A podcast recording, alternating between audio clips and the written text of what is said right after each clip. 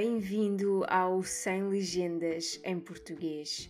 O meu nome é Cristina e vou acompanhar-te nesta tua aventura que é aprender a língua portuguesa.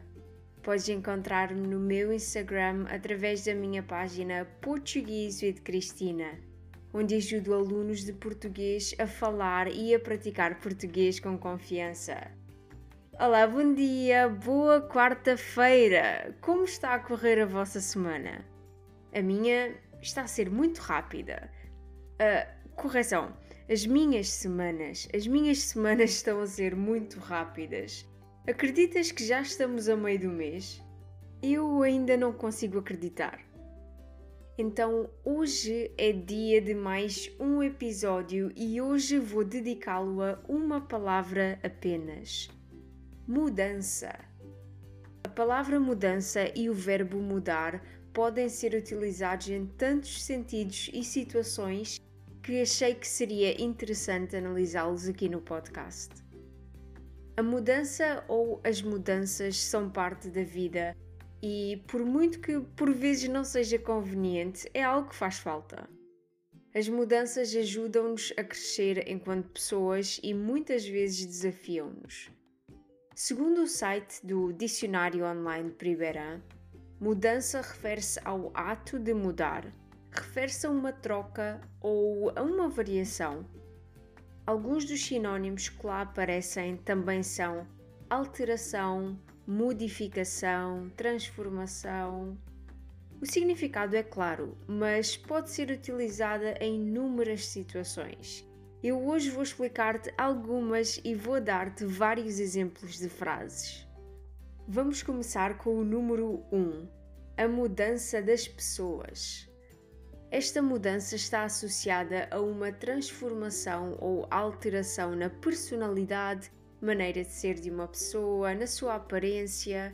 Este tipo de mudança refere-se ao processo que torna alguém diferente do que nós já estamos habituados. Vamos ao primeiro exemplo. Uau, que mudança! Gosto muito do teu corte de cabelo novo. Exemplo número 2. Tu não eras assim. Sinto uma grande mudança na tua maneira de ser. Passando agora para o segundo ponto, vamos falar sobre inovação. A palavra mudança também pode estar associada à introdução de algo novo nos nossos hábitos e atividades regulares. Vamos ver o exemplo. Esta mudança na equipa será muito bem-vinda. Já precisávamos de alguma inovação. Vamos ao terceiro ponto: deslocações físicas.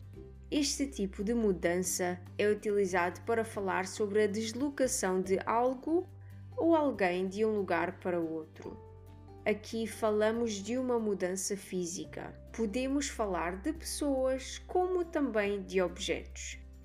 Para este ponto, tenho três frases como exemplo. Frase A: Vou ajudar os meus amigos com a mudança de casa. Frase B: Mudei o meu quarto porque já estava cansada de o ver como estava. Frase C: eu mudei-me para o Algarve. Presta atenção a esta frase. Eu utilizei o verbo mudar, mas usei-o como verbo reflexo. Eu mudei-me para Portugal. Nós mudamo-nos para o Brasil. E por aí em diante. Vamos ao ponto número 4. Substituição. Também podemos afirmar que houve uma mudança quando algo ou alguém foi substituído. Tenho dois exemplos para este ponto. Ponto número 1. Um. Houve uma mudança na empresa e temos um novo gerente. Exemplo número 2. Mudei os lençóis da cama porque eles tinham de ser lavados. Vamos agora para o ponto número 5: clima. As alterações climáticas e as alterações da natureza também podem ser mencionadas com a palavra mudança. Exemplo número 1. Um. Esta mudança de tempo foi tão repentina, está tanto frio. Exemplo número 2. Muitas pessoas não têm noção da gravidade das mudanças climáticas. Vamos passar agora para o último ponto, o ponto número 6. As mudanças dos automóveis. Para concluir, podemos utilizar a palavra mudança para falar sobre o sistema dos veículos que permite a alteração de marcha e velocidade. Vamos ver esta frase como exemplo. Estás com pressa para quê? Reduz a mudança e vai mais devagar. Estes são todos os pontos que eu queria abordar hoje. Não é fantástico? Uma só palavra ou conceito que pode ser usado em tantos sentidos. Como disse no início do episódio, a mudança faz parte da vida e, por muito que não a queiramos receber, é sempre bom ter uma mente aberta. Uma mente aberta a novas sugestões, uma mente aberta a novos desafios e propostas, uma mente aberta a um novo mundo. Só porque sempre fizemos algo de uma certa forma, não significa que seja a única forma de fazer as coisas ou até que seja a mais correta. E já está, mais um episódio cheio de conhecimento e informação. Este, tenho de admitir, acabou por se tornar mais profundo do que eu estava à espera, mas enfim. Espero que tenhas gostado na mesma e que tenha sido muito útil. Eu estou de volta na próxima quarta-feira.